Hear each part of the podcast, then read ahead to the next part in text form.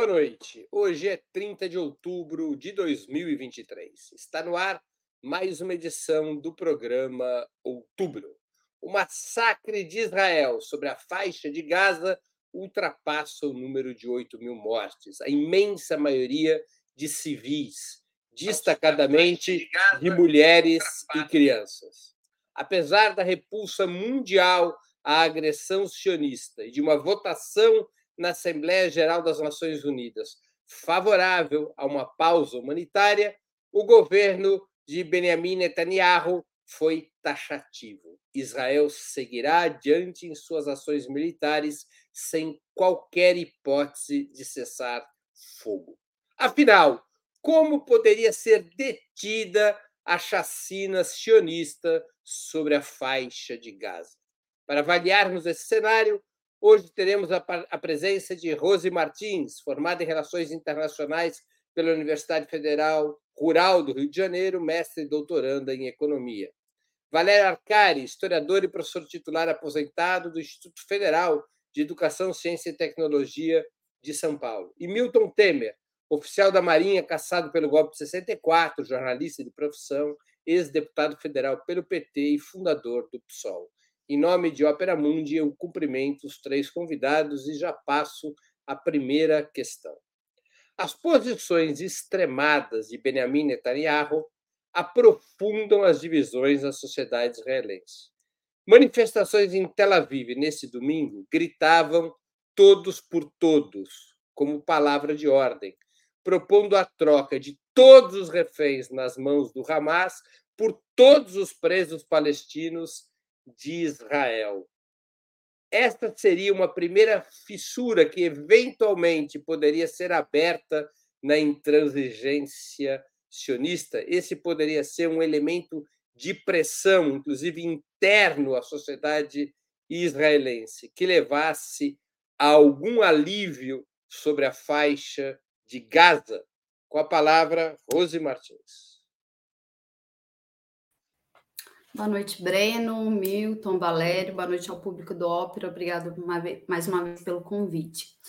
Olha, Breno, o Benjamin Netanyahu fez um pronunciamento hoje em que ele foi bastante firme em falar que não vai uh, admitir um cessar-fogo, porque dessa forma estaria representando uh, uma conciliação com o Hamas. É, ele tem tido uma postura muito uh, é, firme irredutível sobre a condução do massacre em direção a Gaza.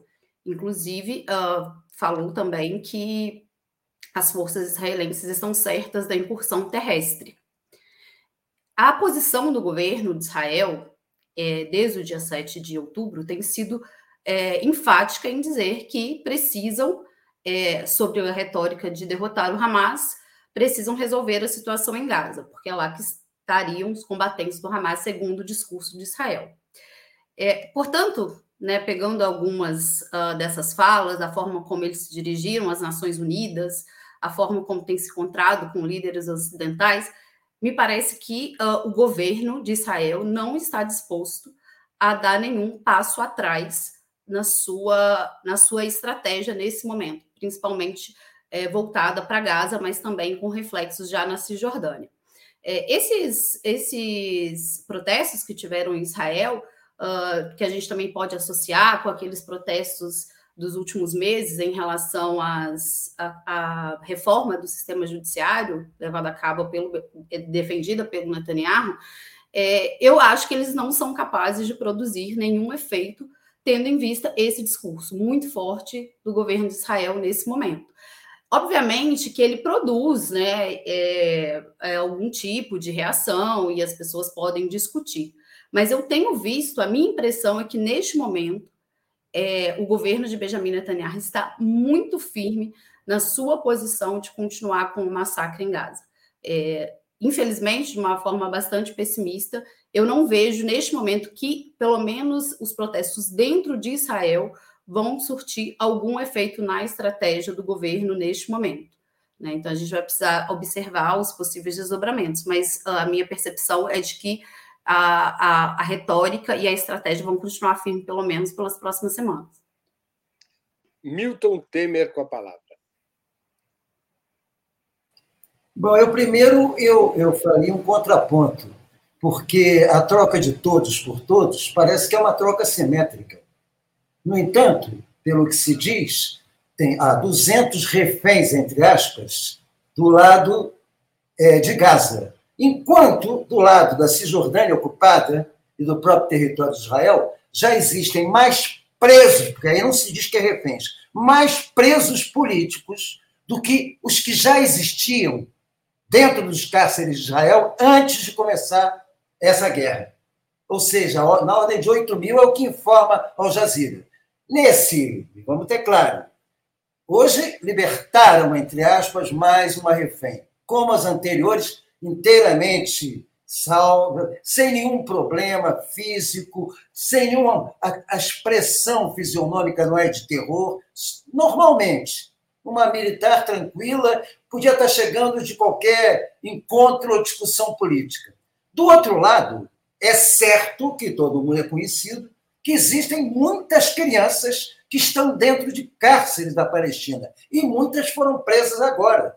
Essa garotada aqui com estilingue na Cisjordânia tenta resistir aos tanques e aos carros de combate que reprimem as manifestações de solidariedade aos palestinos presos, essas crianças estão presas. Então, entre os 200 e os 8 mil de agora, existe uma troca proposta de uns poucos por uns muitos. E isso não pode deixar de ser claro. Porque eu acho que essa diferença de categoria, nessa chamada simetria, tem que ser empregada para tudo tem que ser empregada por é, é bizarro que toda vez que se fala em Hamas, um comentarista isento que depois manifesta preocupação com os excessos de Israel, o terrorismo de Hamas. Eu quero saber assim, eu não sou Hamas, vou dizer. Eu sou FPLP, eu sou Jorge Abax. Não tenho simpatia pelo Hamas, que foi uma entidade religiosa criada para se contrapor Israel e os para se contrapor ao LP,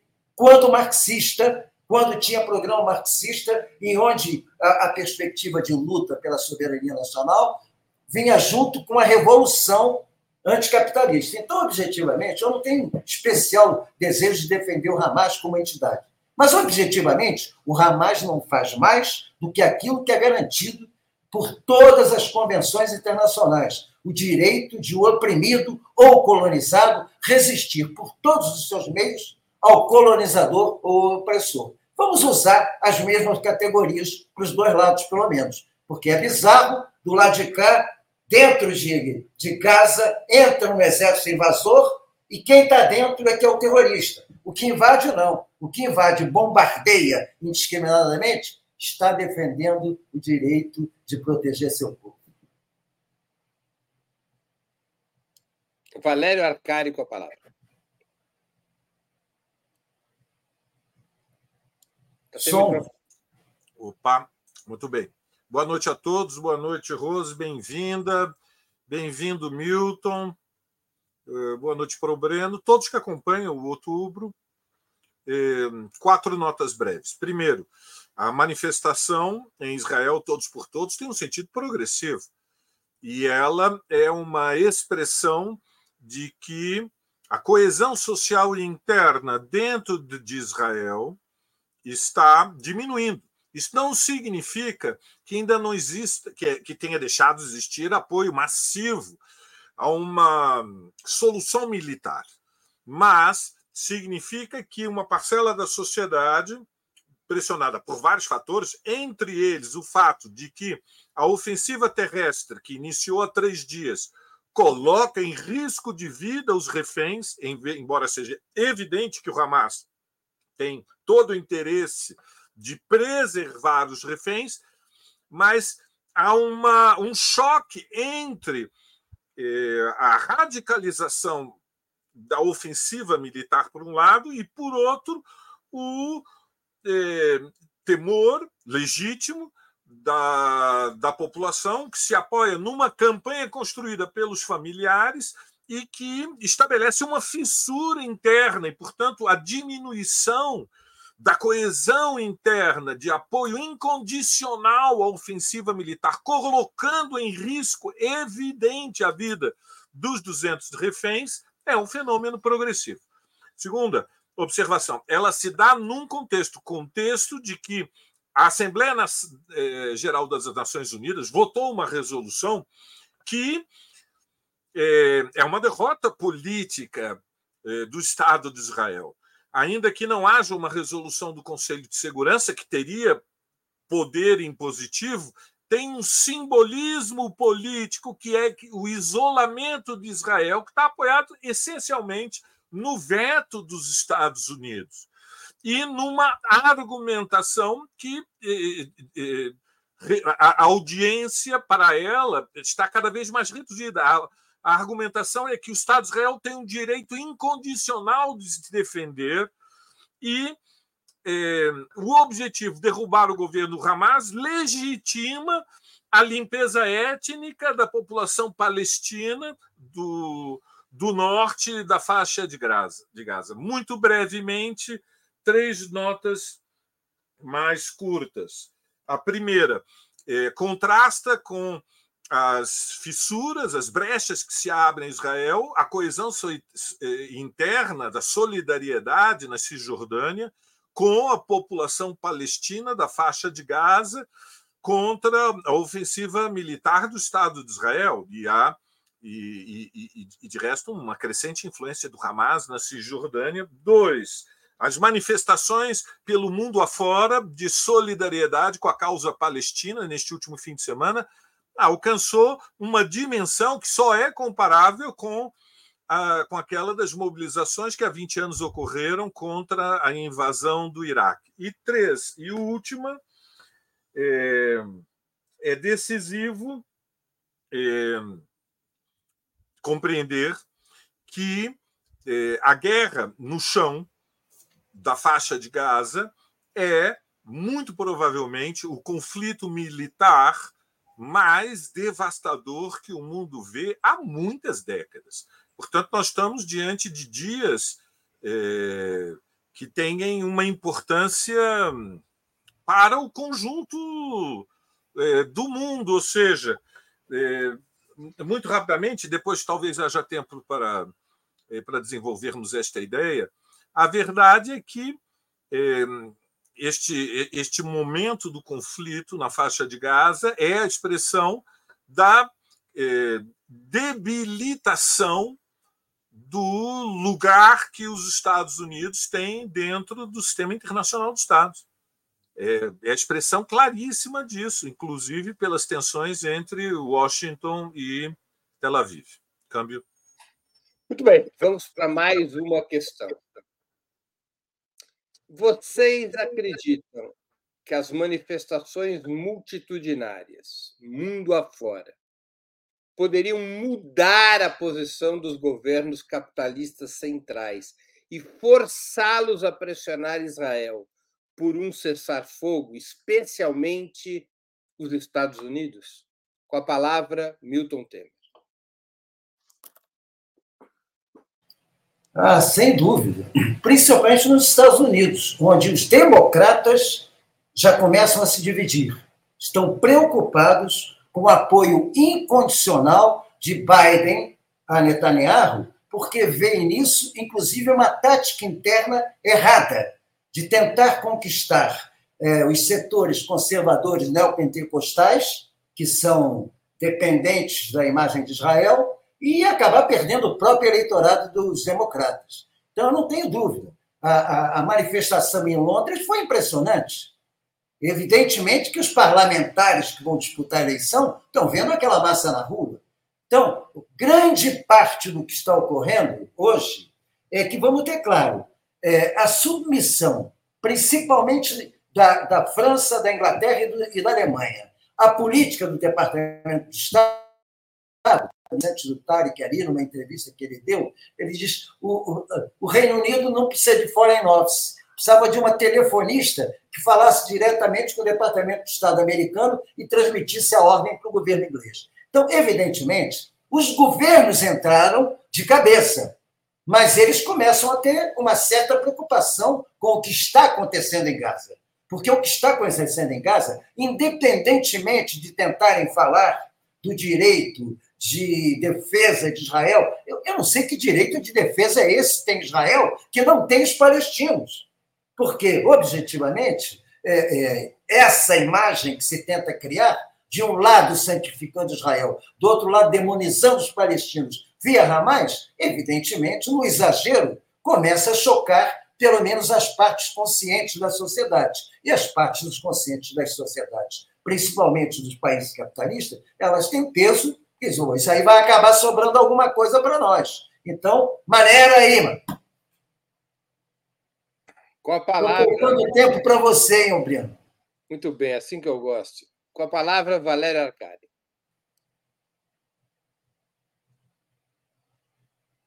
Tem enorme importância e a história dos últimos 50 anos, quando nós pensamos em perspectiva, confirma que é, a disputa é, não se reduz ao terreno militar. A rigor, inclusive, não é razoável é, imaginar é, que poderá haver uma solução militar com a invasão da faixa de Gaza, ou seja, isso é insustentável e indefensável. Portanto, mesmo que viesse a ocorrer depois de um desastre humanitário e um desfecho apocalíptico da guerra com um, uma dimensão de perda de vidas incalculável. Uma ocupação militar de Israel da faixa de Gaza, não há solução para o conflito, porque é insustentável indefensável o projeto da grande Israel de expulsar os os palestinos e obrigá-los a se estabelecer em países árabes limítrofes. Portanto, tem enorme importância estas manifestações, é um processo de acumulação de forças, é a esperança do mundo que marchou nas ruas de Londres, mas marchou também nas ruas de Istambul, na distante Indonésia, é, enfim, é, em diferentes países, inclusive com manifestações dentro da própria comunidade judia nos Estados Unidos, como ocupação que foi feita da, da Central Station em Nova York. Então, este é um primeiro elemento muito importante. É, não há solução militar e, portanto, a solidariedade internacional ela é chave para pressionar os aliados de Israel a é, afastarem-se do que é a política de ocupação sionista e limpeza étnica do governo de Bibi Netanyahu. Segundo, é evidente que não haverá paz duradoura na, na, na, na Palestina sem considerar é, os direitos palestinos. Veja, entre a guerra permanente e e o que nós poderíamos chamar uma paz duradoura, existe o tema do, do reconhecimento dos direitos dos palestinos. E há soluções intermediárias para abrir um caminho entre a paz duradoura e a guerra permanente. É, última nota. Há uma mudança na relação de forças no sistema internacional dos Estados. E este elemento é chave para nós entendermos a dinâmica do conflito.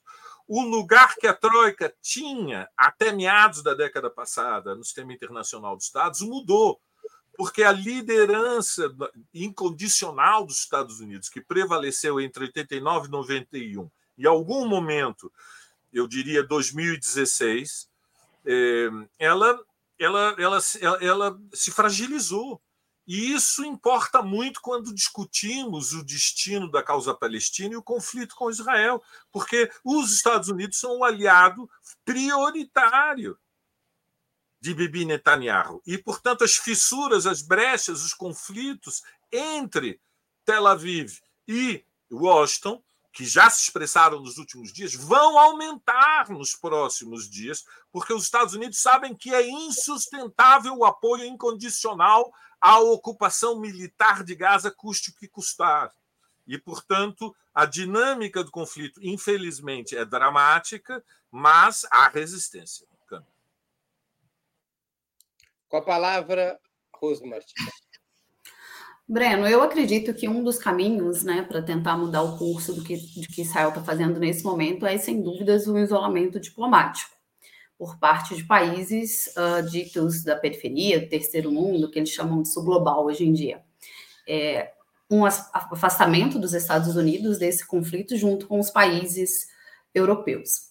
No caso dos Estados Unidos, é, um, um afastamento ou outra posição, uma posição de, um, de não apoio incondicional, é muito importante, com certeza. É, e o que tem, e eu acho que as manifestações têm potencial por conta de um cálculo eleitoral. É, o Donald Trump tem tentado se posicionar contra, de forma muito forte, contra a política externa do, do Biden, né, sobretudo em relação à guerra da Ucrânia, mas também fez uh, críticas de um, de um outro ponto de vista em relação à política do Biden para Israel, culpando o Biden pelo ataque do Hamas, mas tem uh, tentado se posicionar de forma contrária, é, deixando clara a sua posição é, de crítica à política dele. Então, talvez, com as manifestações, com esse cálculo eleitoral, porque tem eleições nos Estados Unidos no ano que vem, isso possa surtir algum efeito. No entanto, não tem sido a retórica da Casa Branca nos últimos dias. Não tem sido a retórica de flexibilizar o apoio a Israel. Eu acho que teria que ter uma força, uh, uma força social muito grande para que isso se altere, pelo menos no curto prazo, em relação aos Estados Unidos. Os países europeus parecem não ter, isso fica claro, sobretudo com a posição da França, uma política externa autônoma para além da estratégia de segurança dos Estados Unidos. No entanto, na Inglaterra, eu acho que foi uma das maiores manifestações, né? parece que tinha mais de 300 mil pessoas uh, no final de semana manifestando é, contra as ações uh, genocidas de Israel, é, mas também na França, é, na Espanha, na Alemanha. Eu acho que esses países também podem ser forçados a se posicionar de uma outra forma. É, mas eu também, nesse ponto, eu acabo sendo, entendo a força dessas manifestações, mas acabo sendo um pouco pessimista, justamente por causa do discurso dos Estados Unidos. Se é lá que as manifestações podem surtir o maior efeito, também é lá que o discurso está mais alinhado com o governo de Benjamin Netanyahu. É, então, eu acho que vai depender um pouco do, desse cálculo eleitoral do Biden, é, mas ele tem, acho que nos últimos tempos, ele tem tentado escalar mais conflitos em diferentes uh, partes do mundo para deixar claro a sua posição na política externa, apesar de que ele não tem apoio. É, parece um governo bastante errático, então ele parece também não estar ouvindo nem o próprio povo. É, então, eu não acredito que os Estados Unidos vão mudar de posição também, embora essas manifestações sejam muito importantes. Eu acho que essas manifestações elas deveriam, inclusive, a gente está vendo que essas manifestações têm países muito importantes, mas elas também deveriam, é, digamos, ser contaminar outros países para que, de fato, um aperto diplomático é, sobre Israel fique mais evidente. Mas, óbvio, eu acho que elas têm as suas, uh, a sua, a, têm a sua importância, mas é nisso. Os países europeus estão muito atrelados com a política externa dos Estados Unidos e que, por sua vez, está com uma retórica muito negativa em relação a esse conflito. Ô, Breno, posso usar os 50 segundos que, que eu deixei de sobra só para 50 segundos? E me corta. O seguinte, porque faltou dizer uma coisa. O que pode acontecer dentro desses países, diante das manifestações multitudinárias, podem abalar a política desses países em relação ao apoio incondicional a Israel. Mas é preciso muito mais para fazer com que se breque a ação militar de Israel em relação à Palestina. Porque, independentemente dos governos, a lógica sionista levou trabalhistas e o Likud a agirem da mesma forma na política de ocupação da Cisjordânia e do isolamento de Gaza. Não houve contemplação. Os discursos são diferentes, mas a prática opressora é a mesma. Muito bem. Vamos a mais uma questão. Como vocês avaliam a possibilidade de outros atores se envolverem plena e diretamente no conflito militar, a exemplo de Hezbollah, Síria e Irã? A escalada militar poderia provocar o recuo de Israel e dos Estados Unidos? Com a palavra, Valéria Arcari.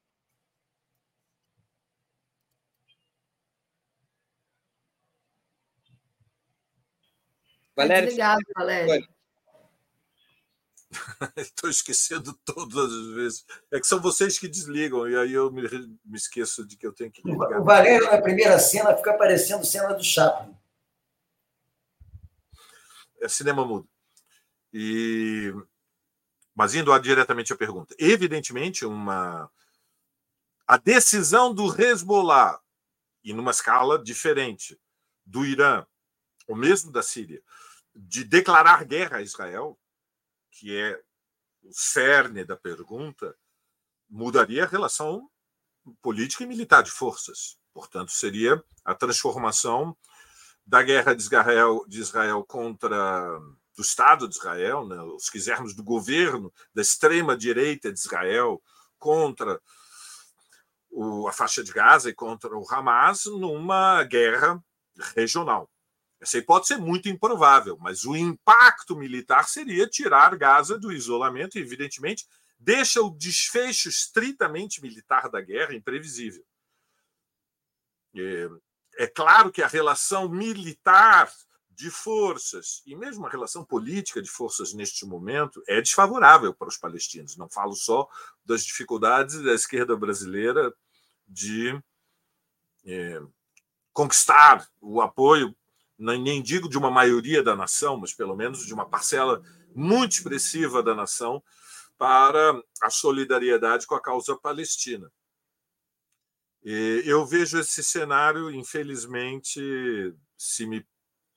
sou um pouco cético, se me permite, Breno, eu vejo esse o, o cálculo do Hezbollah, que responde fundamentalmente a Teherã, e o cálculo da Síria, que depende em grande medida da posição de Moscou, neste momento eh, não sugere que eles estariam dispostos a desafiar eh, a ordem mundial eh, nesta escala se, se isto viesse a ocorrer, nós estamos diante da guerra mais importante no mundo desde o final da Segunda Guerra Mundial. É simplesmente isso. E, portanto, os desfechos e desenlaces seriam totalmente imprevisíveis. Disto não decorre que eh, não haverá pressões cada vez maiores na medida em que as barbaridades vão eh, alcançando dimensão eh, catastrófica eh, com a invasão terrestre, a luta bairro por bairro, rua por rua e, no limite, casa por casa, nem falar da invasão dos túneis, que aí é algo simplesmente infernal. Nesse contexto, eu, eu, eu diria que, por enquanto, o mais provável ainda é que dramaticamente a causa palestina é, tem que se apoiar nas suas próprias forças. Breno, câmbio. Com a palavra, Rose Martins. Tem que incluir a Turquia nessa lista aí também, Breno, depois do final de semana.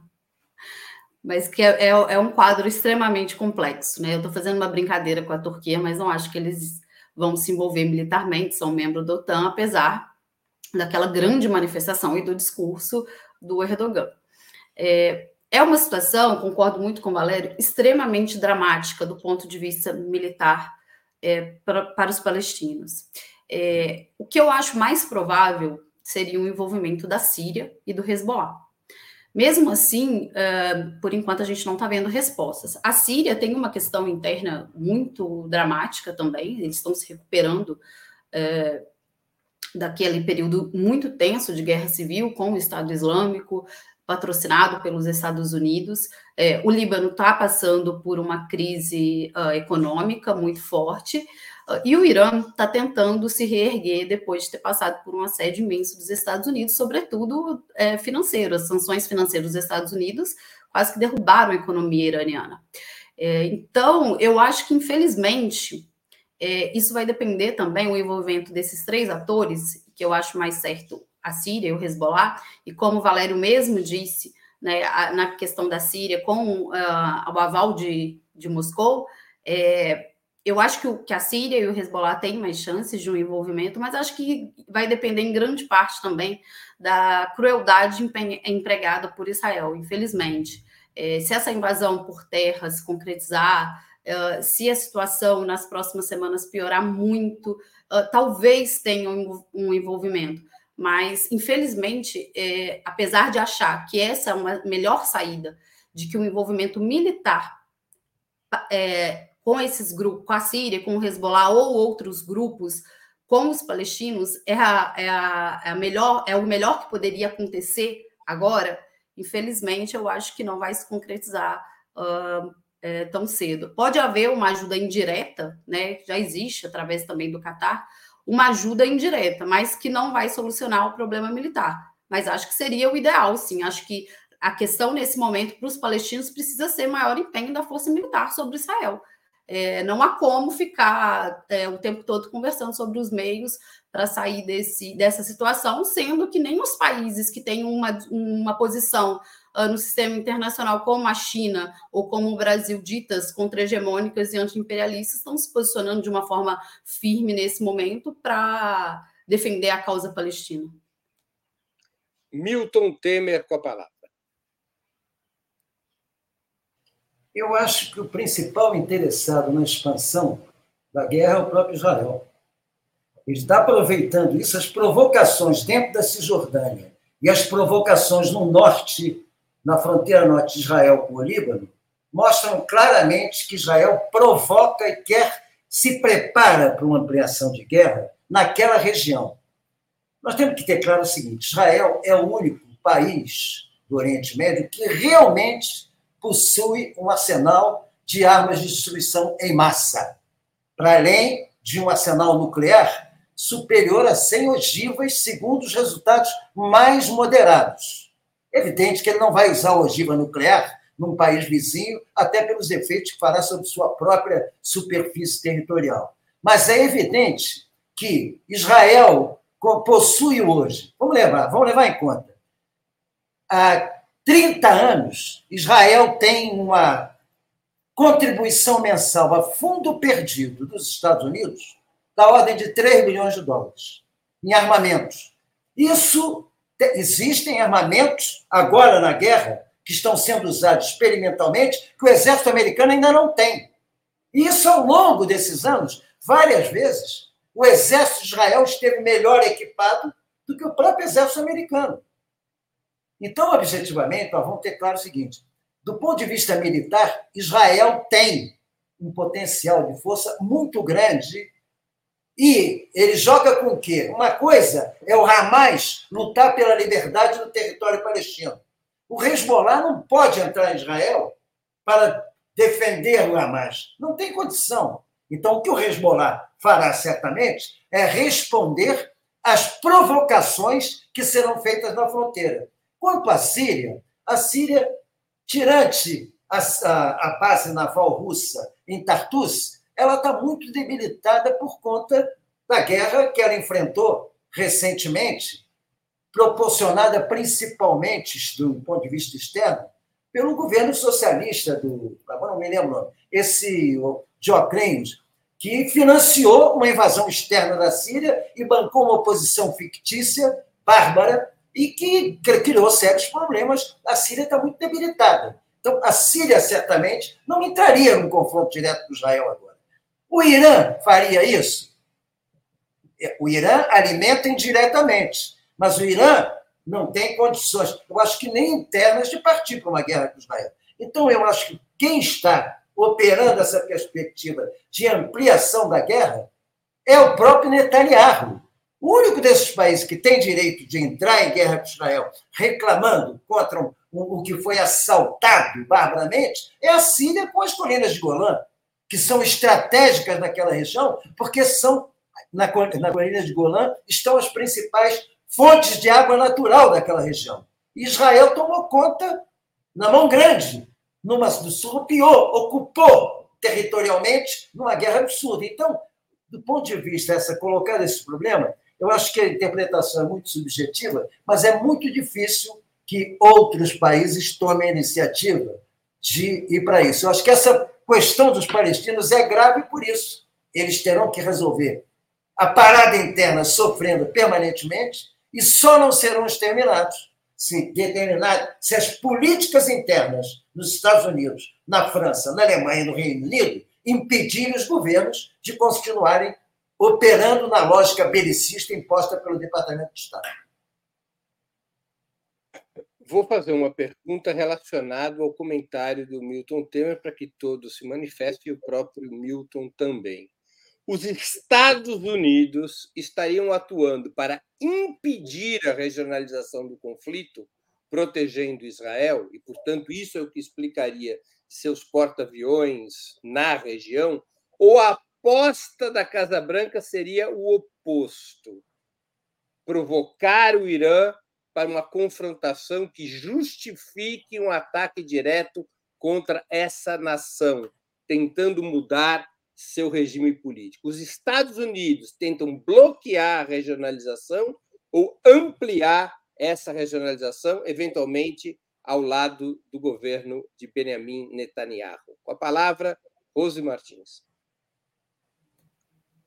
Bom, a política externa do, do Biden, do Blinken, né, um seguidor da Hillary Clinton, tem sido de escalar conflitos uh, em diversas partes do mundo, né, desde a guerra da Ucrânia, a questão com Taiwan, é, os acordos celebrados recentemente com a Austrália, é, esse empenho em defender Israel, não me parece que os Estados Unidos queiram poupar nenhum tabuleiro geopolítico e nem uh, se acham em situação de defender Israel, porque uma regionalização seria danoso para Israel. Eu não acho que essa é a política externa dos Estados Unidos nesse momento. Uh, se a gente discutir se eles foram é, apanhados de surpresa com é, a contraofensiva do Hamas no dia 7 de outubro, né, se os Estados Unidos não têm uma estratégia clara para a região, principalmente porque está enfrentando dificuldades com a China, ali com a influência chinesa, uh, essa é uma questão lateral, eu acho. Mas eu acho que o pano de fundo da política externa do Biden, o que ele deixou claro nos últimos discursos, é, apesar de ter feito algum afago do que, é, né, com os progressistas de falar que o que está acontecendo em Gaza é muito grave, mas a política externa dele é de defesa de Israel e é de escalada de conflitos em diversas partes do mundo. Por isso que eu penso que uma mudança de posição dos Estados Unidos vai depender também de um cálculo eleitoral, a partir do que ele julgar que pode alterar ou não para concorrer com o Donald Trump no ano que vem. Mas neste momento, até levando em consideração a composição do governo dele, do, do, do Anthony Blinken, que defendeu as posições da Hillary Clinton, é, e as intervenções que os Estados Unidos fizeram nos últimos anos, essa não tem sido a posição dos Estados Unidos de tentar conter conflitos em, em, nas regiões.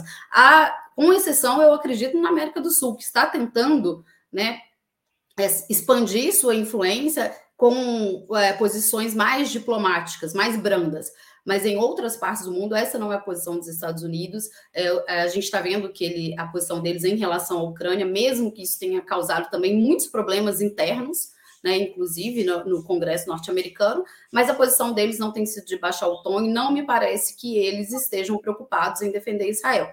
Sobre a questão do Irã, se seria é, para promover o que eles fizeram em vários países ali da região, uma mudança de regime, Uh, não sei dizer exatamente, Breno, não sei se essa seria a estratégia dos Estados Unidos, mas eu acho que o que tem ficado claro que a política externa do Biden é uma política externa de escalada de conflitos em diversas zonas de influências, incluindo o Oriente Médio. É, e a gente viu nos últimos tempos a, a aproximação da Arábia Saudita, do Irã, mediada pela China. Então, é uma situação para eles realmente complicada. Não, não descartaria a hipótese de que eles pretendem uma ação mais direta no Irã, mas eles também fazem cálculos políticos a partir do que foi as, uh, as intervenções norte-americanas na região. Mas esse quadro é complexo, mas para fechar, eu queria dizer que eu acho que os Estados Unidos têm trabalhado a política externa tem trabalhado em escalar conflitos. Eles não estão querendo mudar a retórica uh, de uma hegemonia benevolente que vai tentar solucionar problemas. E no caso da Ucrânia e no caso de Israel, a retórica da Casa Branca deixa isso muito claro. Com a palavra, Milton Temer.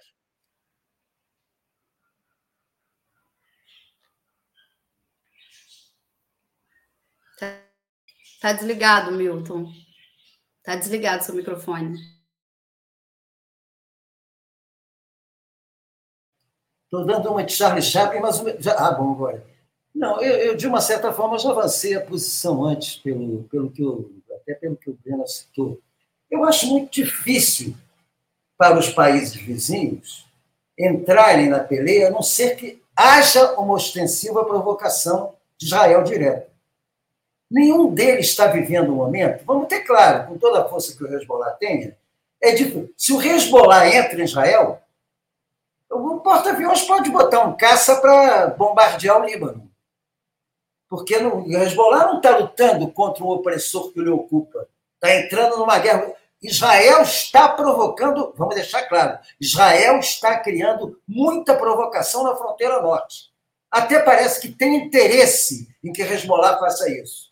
Porque ele interessa colocar os Estados Unidos dentro do, na ação direta, comprometer diretamente. O Irã, para entrar, o Irã fornece meios, fornece, mas não tem por que entrar na luta direta.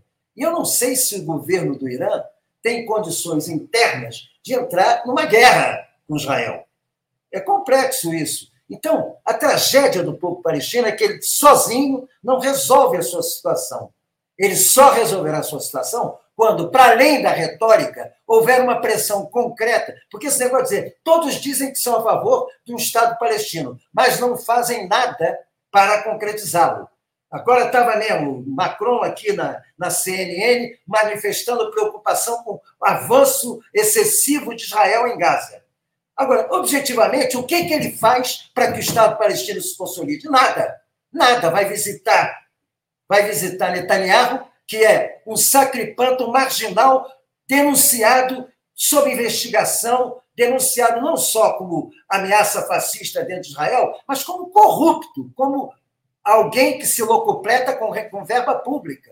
Esse cara está virando apóstolo da defesa da democracia no Oriente Médio. E essa falsidade, lamentavelmente, é defendida por muita gente que se afirma sionista de esquerda no Brasil.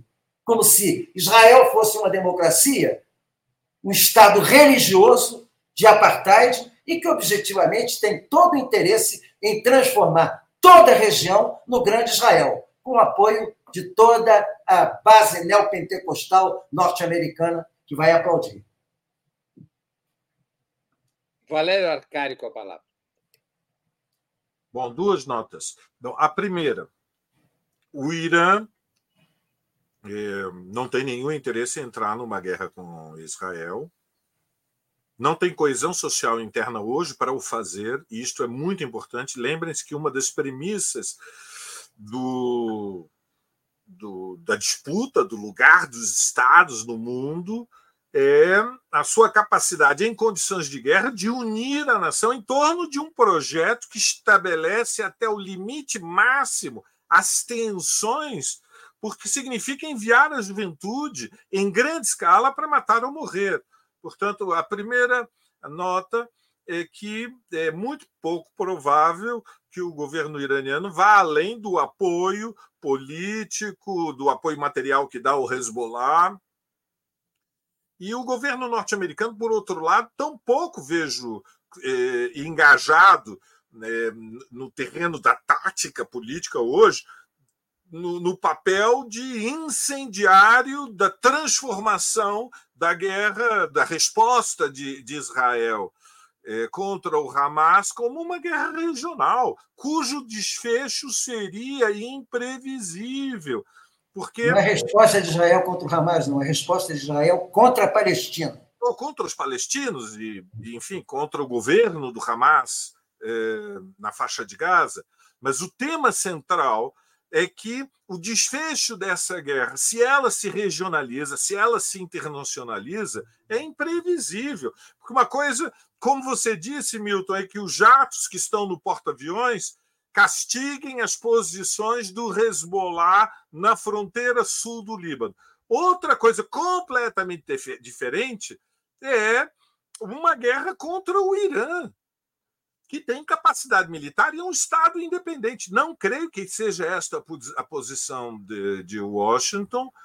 É, creio que a posição de Washington é procurar uma solução é, que garanta a preservação da hegemonia do Estado de Israel e, e um recuo. E, portanto, o futuro da faixa de Gaza. Quem vai governar Gaza? A linha do governo norte-americano até o momento é que seja a autoridade palestina, que seja o Fatah. Castiga-se Gaza, se impõe o terror a um momento catastrófico da guerra, com alguma é, contenção sobre Bibi Netanyahu e a ala mais neofascista dentro do governo da extrema-direita de Israel, e depois uma solução de negociação com a autoridade palestina, que, vamos dizer, tem se posicionado diplomaticamente nesse terreno. É, a segunda nota, muito breve, vou explodir um pouquinho meus três minutos.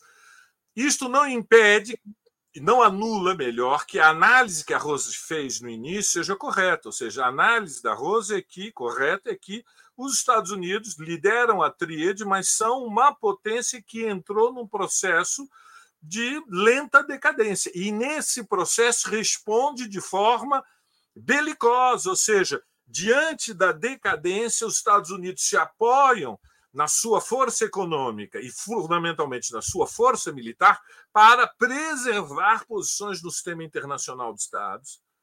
E, deste ponto de vista, é a potência que é a maior ameaça à paz mundial. E, portanto, potencialmente, a invasão da faixa de Gaza há o risco de que seja uma fagulha, uma centelha de um conflito eh, que precipitaria uma terceira guerra mundial para dizer as coisas como são, a gravidade máxima da situação. E, então, há graduações no, no, no, nível de apoio que Washington pode dar a, a Netanyahu e até onde o governo norte-americano, liderado pelos democratas, está disposto a ir. Há um limite.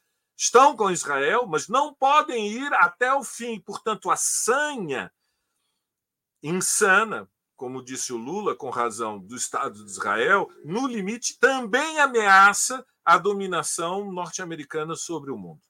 Câmbio.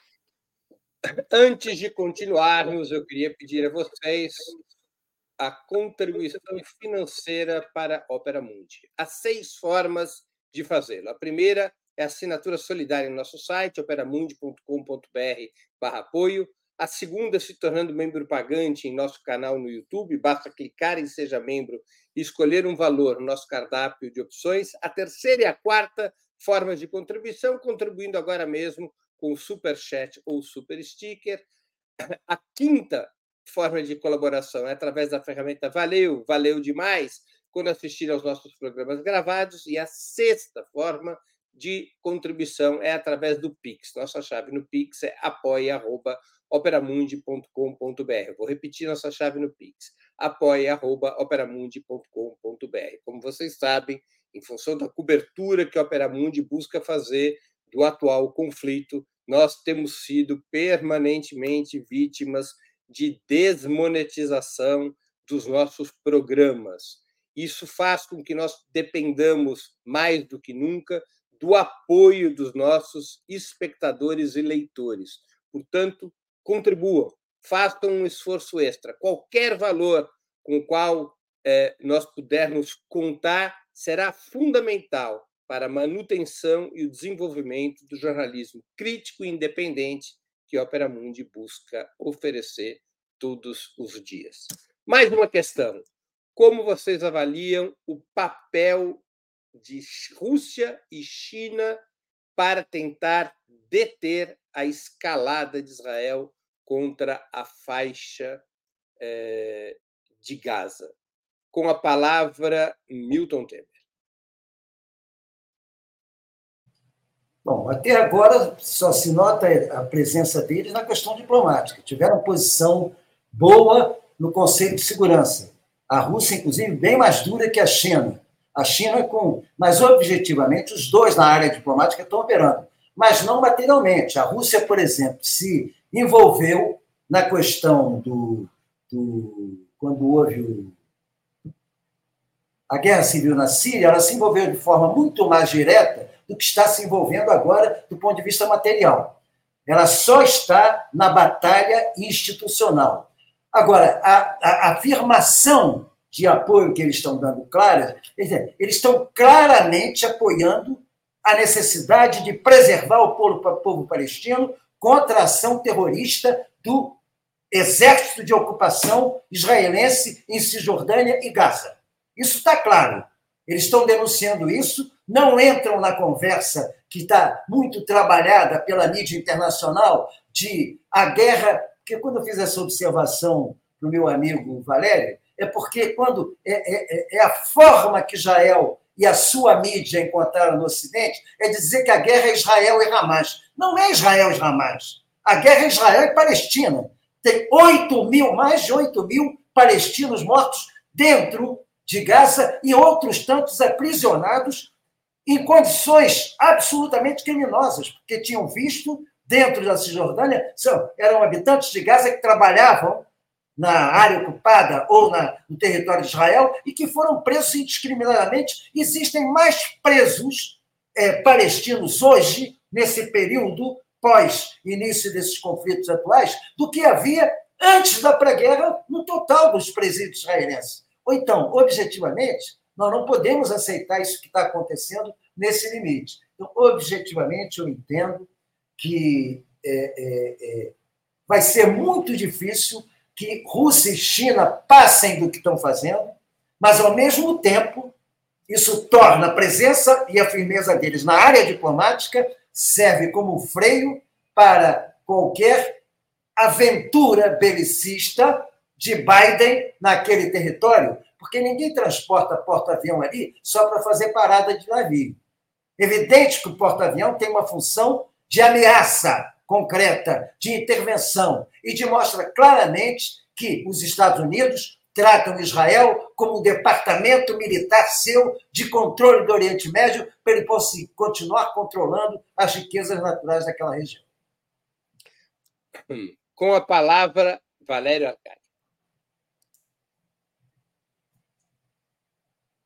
A posição da Rússia e da China é no terreno diplomático. Não há nenhuma perspectiva da Rússia e da China eh, escalarem a sua, eh, seu envolvimento. Vejam, a China faz nem uma. Nem a Rússia, nem a China, na sua opinião. Nem a Rússia, nem a China. A China sabe, digamos, aposta numa perspectiva que é racional, digamos, é uma, é uma aposta apoiada num cálculo. O cálculo é que, no longo prazo, a situação de Israel é de crescente fragilização, ou seja, Israel tem uma situação anômala no sistema internacional do Estado. Ela se mantém como um país imperialista no Oriente Médio, em, em grande medida como um semi-enclave norte-americano, é, um pouco usando a metáfora do, do Milton, é, é um braço do Departamento de Estado que intimida é, o, o, o, Oriente Médio, que ainda é a região que é responsável pelo fornecimento do petróleo a um preço relativamente barato e, portanto, é, há um interesse estratégico dos Estados Unidos em preservar Israel a qualquer preço, mas há um limite até onde os Estados Unidos podem ir. E o tempo corre contra os Estados Unidos, porque a posição que ele teve nesta etapa posterior à restauração capitalista na Rússia, no leste europeu, eh, o fim da União Soviética e meados esses últimos esses últimos sete oito anos esta posição unilateral de potência hegemônica ela ela é insustentável ela já, já perdeu essa posição. Na longa duração a China aposta no enfraquecimento gradual dos Estados Unidos e, portanto, num enfraquecimento quantitativamente mais intenso de Israel desse contexto, na longa duração, o tempo corre a favor da causa palestina, embora dramaticamente na curta duração, o desenlace militar na guerra é uma catástrofe apocalíptica para o povo que está em Gaza, ao ponto de ser é, a, a, a, chama que incendeia a solidariedade internacional, porque é evidente que se trata de uma guerra não somente injusta, mas assimétrica em que o custo que está sendo pago pelo povo palestino é incomparavelmente mais elevado. Mas não nos enganemos. Israel e o povo de Israel vai também pagar o custo, porque a maioria dos brasileiros não sabem, mas há um contraste qualitativo entre o padrão de vida daqueles que vivem no Estado de Israel e aqueles que vivem nos territórios eh, palestinos. É uma diferença abismal. Esse padrão de vida artificial que Israel garante para a sua população é insustentável sem um alinhamento econômico, em primeiro lugar, dos Estados Unidos com Israel. E, portanto, o desgaste das condições de vida em Israel vai ser avassalador na consciência de milhões. Nós vimos ontem as manifestações, todos por todos. Isto é simplesmente o embrião de um de uma brecha na coesão social interna de Israel que vai se aprofundar, porque o padrão de vida de quem está no Mediterrâneo, vivendo como se estivesse na Holanda, é insustentável. O esforço de guerra será devastador para o próprio povo dentro de Israel. Nesse contexto, Rússia e China vão é, manter posições e não vão se não, são, não vão se engajar, a menos que, eventualmente, haja o transcrescimento, né, a escalada militar regional, a entrada do Irã, aí isso torna o futuro totalmente imprevisível e, e dramaticamente perigoso. Com a palavra, Rose Martins. Bom, é, primeiro, a Rússia é, tem boas relações com Israel, né? Isso eu preciso deixar claro, mas mesmo assim tem tido de longe a melhor posição. É, a China acompanha a Rússia, de certa forma, fez uma, um, uma declaração dura, é, votou a favor das resoluções da Rússia, mas é a Rússia que está falando de forma clara, clara a nível institucional no Conselho de Segurança das Nações Unidas sobre a necessidade de um cessar-fogo imediato, coisa que o Brasil não colocou na sua resolução, não colocou esse termo na resolução, é, de um cessar-fogo imediato uh, e de também culpar Israel pelos crimes que tem cometendo em Gaza uh, nos últimos dias. Então, eu acho, né, a que ponto chegamos? É, a Rússia de Vladimir Putin tem tido a melhor posição. Eu acredito que melhor que a China, inclusive, porque os chineses não, obviamente, eles têm uma tradição diplomática é, de afastamento, de muito voltado para suas questões nacionais, mas assim como eu tenho uma opinião em relação à posição do Brasil, dada a gravidade do que está acontecendo em Gaza neste momento, também acho que deveriam ter uma posição muito mais assertiva. Estão aí, é, para muitos analistas, pleiteando a hegemonia no sistema internacional e diante de uma grande questão internacional, uma questão humanitária, é, não estão se posicionando como deveriam. Né? Eu acho que fizeram emitiram uma nota, tão melhores que os outros países, sim. Mas eu acho que a posição da, da China teria que ser tão dura quanto a posição é, da Rússia. Eu, é a minha opinião. É, sobre o envolvimento militar direto, aí as coisas ficam mais complicadas, de fato. Não sei se foi o Milton, se foi o Valério que falou sobre a presença uh, da Rússia na Síria, é, inclusive com o grupo Wagner, mas também com uma ajuda militar direta, era uma, é uma outra questão. Né? A, o Estado Islâmico é um Estado autoproclamado. É, os Estados Unidos agiam ali de forma indireta. Né? Não era uma, é, uma guerra por, por procuração, eles não estavam agindo ali de forma uh, direta, a Rússia não estava em confronto com um Estado uh, poderoso como Israel, que tem uh, os Estados Unidos como seu maior aliado. Então, levando em consideração todas essas coisas e que o, a questão militar é muito mais sensível, e que infelizmente a Rússia, não acredito que a Rússia vai agir de forma direta em favor dos palestinos, pelo menos no futuro próximo, ainda acho que nas Nações Unidas, no Conselho de Segurança e a nível do discurso, a posição da Rússia, neste momento, entre os grandes países, é a melhor. É, você acredita em algum grau de envolvimento militar russo ou chinês em, caso da, de, de algum tipo de conflito entre Estados Unidos e Irã? Olha, Breno, é... eu acredito que da Rússia, talvez, da China, não. Eu não acredito que a China vá agir militarmente em favor uh, de nenhum país nesse momento. Porque na guerra da Ucrânia foi o que se especulou. É com mais intensidade, né? A, o tipo de apoio que a China daria para a Rússia, mesmo assim, não deram, é, militarmente falando. Eu não acho que a China, não vejo a China, tanto das suas posições recentes como da sua, da, do seu histórico diplomático, que a China vá agir uh, militarmente uh, para ajudar nenhum país. As questões chinesas são as questões nacionais.